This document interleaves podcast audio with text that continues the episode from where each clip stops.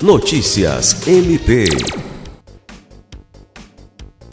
O Ministério Público do Estado do Acre, por meio da Promotoria de Justiça de Feijó, promoveu uma reunião com representantes do Conselho Tutelar dos Direitos da Criança e do Adolescente do município de Feijó e Conselho Municipal dos Direitos da Criança e do Adolescente.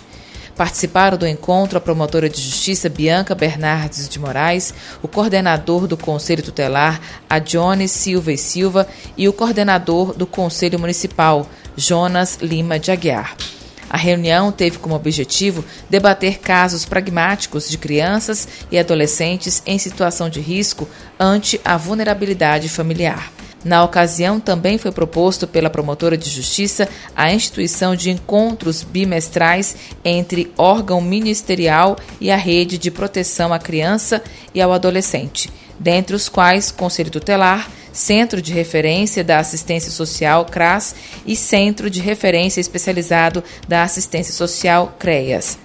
A ideia de promover esses encontros tem por finalidade desenhar soluções e acompanhar com mais proximidade crianças e adolescentes submetidos a constantes riscos familiares. Alice Regina, para a Agência de Notícias do Ministério Público do Estado do Acre.